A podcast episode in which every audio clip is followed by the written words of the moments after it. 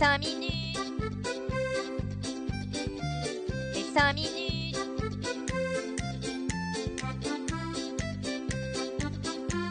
Les 5 minutes du coin. Bonjour à tous et bienvenue pour ce nouvel épisode des 5 minutes du coin. La citation de cette semaine sera Tout le monde a un plan jusqu'à ce qu'on lui donne un coup de poing dans le visage.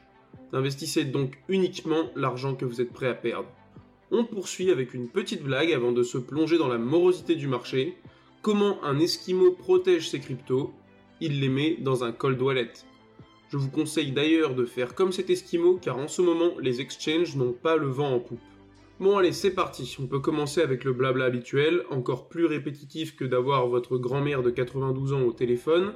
Donc notre petit copain Bitcoin, qu'est-ce qu'il fait? Il reste scotché aux 17 000 dollars et sachant que les trois dernières semaines de l'année sont en général les moins mouvementées sur les marchés financiers, c'est possible qu'il poursuive sa vie de limace jusqu'à ce qu'on se souhaite une bonne année. Sinon, le Fear and Index en cette fin de semaine, sans regarder, je parie qu'il est dans la peur. Et oui, c'est bien ça, avec un score de 27, mesdames et messieurs.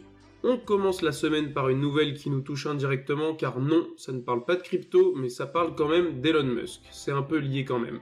Tonton Elon a lancé comme un con, cette semaine, un sondage sur Twitter dans lequel il demandait aux gens de voter oui ou non, et la question c'était tout simplement, dois-je démissionner de la tête de Twitter? Et il s'engage à le faire en cas de résultat positif. Après 17 502 391 votes, c'est le oui qui l'emporte à 57,5%. S'il se tient donc au résultat, dans les semaines à venir, une nouvelle personne devrait prendre les rênes de l'entreprise à l'oiseau bleu. Pour nous, pauvres mortels, aux quelques dizaines ou centaines d'abonnés, je pense pas que ça va changer grand chose.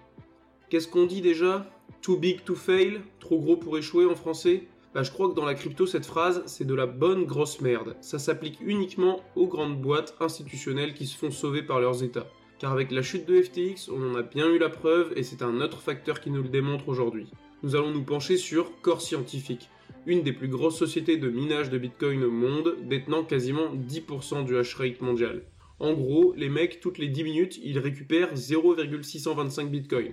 Je me suis donc amusé à calculer ça, ça représente 3,75 bitcoins par heure, donc 90 par jour, donc en moyenne 270 par mois. De quoi plutôt nous faire tourner la tête. Hein. Malgré cette production hallucinante, l'entreprise s'est placée sous le chapitre 11, qui est celui des faillites aux États-Unis, car oui, c'est une boîte américaine. Cependant, cela ne veut pas forcément dire que la guerre est perdue pour eux. En effet, le chapitre 11 offre la possibilité de continuer son activité en décalant l'échéance de paiement des créanciers, il est clair qu'avec autant de création de Bitcoin, si son prix remonte, ils seraient très rapidement en mesure de rembourser le gros de leurs créances qui s'élève à 1 milliard de dollars. Cela nous rappelle encore une fois que dans le monde des cryptos, mieux vaut ne pas miser toutes ses billes sur le même cheval et que même le favori peut avoir de grosses difficultés. J'adresse maintenant une petite prière à Dieu, Bouddha et au Christ cosmique afin que Binance ne subisse pas le même sort, puisse-t-il m'entendre. Décidément, lui, il en aura fait couler de l'encre et alimenter des conversations. Je parle bien entendu de Sam Bankman-Fried, qui nous offre encore une fois un rebondissement dans son histoire qui malgré tout était attendu. Cela faisait bientôt une semaine qu'il était emprisonné aux Bahamas dans des conditions apparemment assez difficiles car il n'y a qu'une seule prison aux Bahamas et elle n'est pas connue pour abriter des enfants de cœur. Je pense que bizarrement ça a dû un peu le faire réfléchir, il s'est dit bon, ce serait peut-être bien d'aller voir ce qui se passe du côté de mon pays natal parce qu'ici l'ambiance est pas tip top. Ce mardi a été signé des documents autorisant son extradition vers les États-Unis, Malgré tout, solide sur ses appuis, le petit Sam a tenu à dire qu'il ne pensait pas être responsable pénalement. S'il en était aussi certain qu'il ne l'affirme, je pense que ça fait déjà un moment qu'il serait retourné aux USA. Dans une autre phrase, il a reconnu une mauvaise gestion des risques chez FTX, mais du coup sans donner de coupable. Donc apparemment, c'est sûrement pas lui. Après être arrivé sur le sol américain, le petit Sam a donc été convié à une comparution devant un tribunal, celui du Lower Manhattan et ce dernier a réussi à être tout simplement libéré. Bon, quand je dis ça, son procès est très loin d'être terminé, cependant, il a été libéré sous caution, qui d'ailleurs fait polémique car cette dernière a été fixée à 250 millions de dollars. De plus, on sait que uniquement 3 millions ont été payés par ses parents, mais que 247 millions proviennent de sources inconnues. Autrement dit, il y a de fortes chances qu'il lui restait pas uniquement 100 000 dollars au pauvre petit Sam et qu'il ait pu payer lui-même sa caution avec l'argent volé des utilisateurs. Encore une belle démonstration de justice.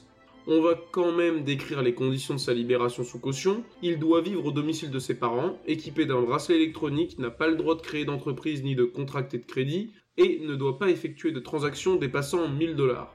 Je suis certain qu'il a des moyens de contourner chaque sanction monétaire en utilisant un pote ou carrément sa famille. Mais bon, à part ça, tranquille, il est puni, il a un bracelet, il doit vivre chez papa-maman. Et je crois même qu'il aura pas le droit de prendre de gâteau au chocolat au dessert. Poursuivons avec les studios Yuga Labs, vous savez le créateur des fameux NFT de singes qui coûtent la peau du cul. Ceux-là même se sont lancés depuis bientôt un an dans la création de leur métaverse axé jeux vidéo et nommé Otherside. Cependant, il ne suffit pas de vouloir pour pouvoir. Car oui, créer un métaverse ne se révèle pas être une tâche facile, encore plus si on ne veut pas que les singes ressemblent à des personnages de Minecraft, et quand on voit le rendu, même pour les plus grands métaverses comme The Sandbox et Decentraland, on est encore loin d'un spectacle pour les yeux. C'est dans l'optique de faire toujours mieux pour leur communauté et leurs utilisateurs qu'ils ont recruté un nouveau PDG, Daniel Allègre, qui est encore actuellement président d'Activision Blizzard, donc spécialisé dans le développement de jeux vidéo. Ce dernier prendra ses fonctions à partir de janvier 2023. On leur souhaite à tous de bien commencer cette nouvelle année. La semaine dernière, j'ai commandé quelques conneries pour Noël sur Amazon, et pour la deuxième fois, je sais même pas comment je m'y prends, mais je me suis abonné à Amazon Prime pour un mois. À force de toujours cliquer sur accepter, voilà ce que ça donne. Bah en tout cas, ce sera pas pour rien cette fois car Amazon Prime a sorti un documentaire produit par Tech Talk Media à propos des NFT. Hop hop hop, deux minutes papillon. Finalement, j'ai bien payé pour rien car la série n'est pour le moment disponible qu'aux États-Unis et au Royaume-Uni. Mais une sortie est prévue partout dans le monde pour 2023. J'aurais plus qu'à me réabonner par erreur à ce moment-là. En tout cas, cette série s'appellera NFT Me, se découpera en 6 épisodes de 30 minutes et traitera des NFT de différents points de vue. Ce qui est sympa avec cette série, c'est qu'elle reprend les bases et surtout qu'elle sera disponible sur Amazon Prime Video, donc un service de VOD qui touche beaucoup de monde, et surtout des kidam qui n'y connaissent pas grand chose et qui peut-être s'y intéressent pour arrêter de croire que le NFT se limite à des images de singes vendues plus cher qu'une baraque. On a aussi la plateforme d'achat de crypto Paxful qui a pris une décision plus que tranchée cette semaine. Ils ont dit non et vous le savez, quand une fille vous dit non, ça veut dire non. Bah, c'est pareil pour Ethereum et Paxful. La plateforme a donc choisi l'intégrité avant le profit, en ne proposant plus à la vente la deuxième crypto la plus capitalisée qu'est Ethereum. Pour le PDG de Paxful, Ray Youssef, les raisons de retirer Ethereum sont nombreuses. La première et la plus importante, c'est que pour lui, Ethereum n'est plus décentralisé.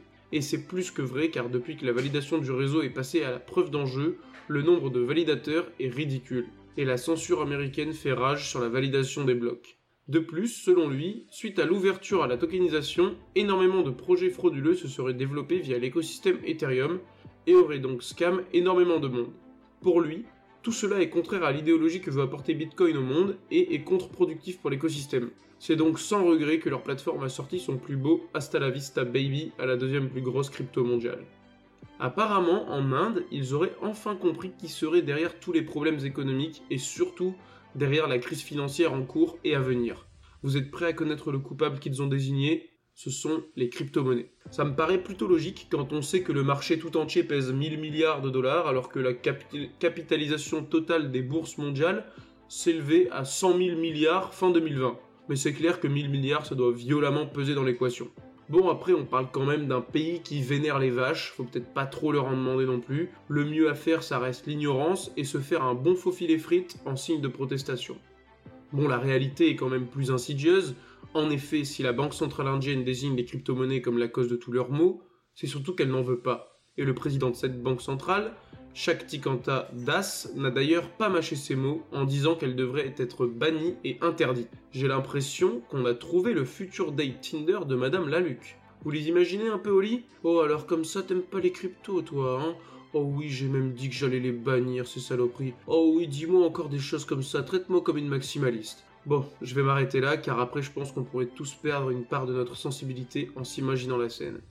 On termine la semaine par le Saint Graal de l'actualité, l'incontournable hack. En plus, on innove cette semaine avec un nouveau type de hack qui concerne les NFT. Plus le secteur se développe et plus les tentatives d'arnaque se multiplient, c'est vraiment la cour des miracles ce domaine du Web3. Cette nouvelle méthode d'arnaque exploite une fonctionnalité d'OpenSea qui permet de mettre aux enchères des NFT pour zéro frais de transaction. Pour approuver cette mise aux enchères, il suffit de signer une transaction au contenu peu lisible. La méthode d'arnaque est assez simple et se base sur le phishing, en vous faisant aller sur un site où il vous est dit qu'il vous faut que vous connectiez votre wallet Metamask, vous signez alors une transaction chelou sans aucun frais, sauf qu'en fait vous approuvez la mise aux enchères de vos NFT pour 0 Ethereum sans le savoir. C'est pas moins de 14 Bored Ape Yacht Club qui ont été dérobés à l'aide de cette méthode frauduleuse. Autant dire un beau petit pactole. Comme d'habitude, faites gaffe aux liens sur lesquels vous cliquez, n'interagissez pas avec vos wallets sur n'importe quel site et surtout, lisez bien ce que vous signez. Merci d'avoir suivi ces 5 minutes du coin. Si ce condensé de l'actualité vous a plu, n'hésitez pas à me suivre ici et sur Twitter. Bonne journée à tous et surtout, hold on for dear life.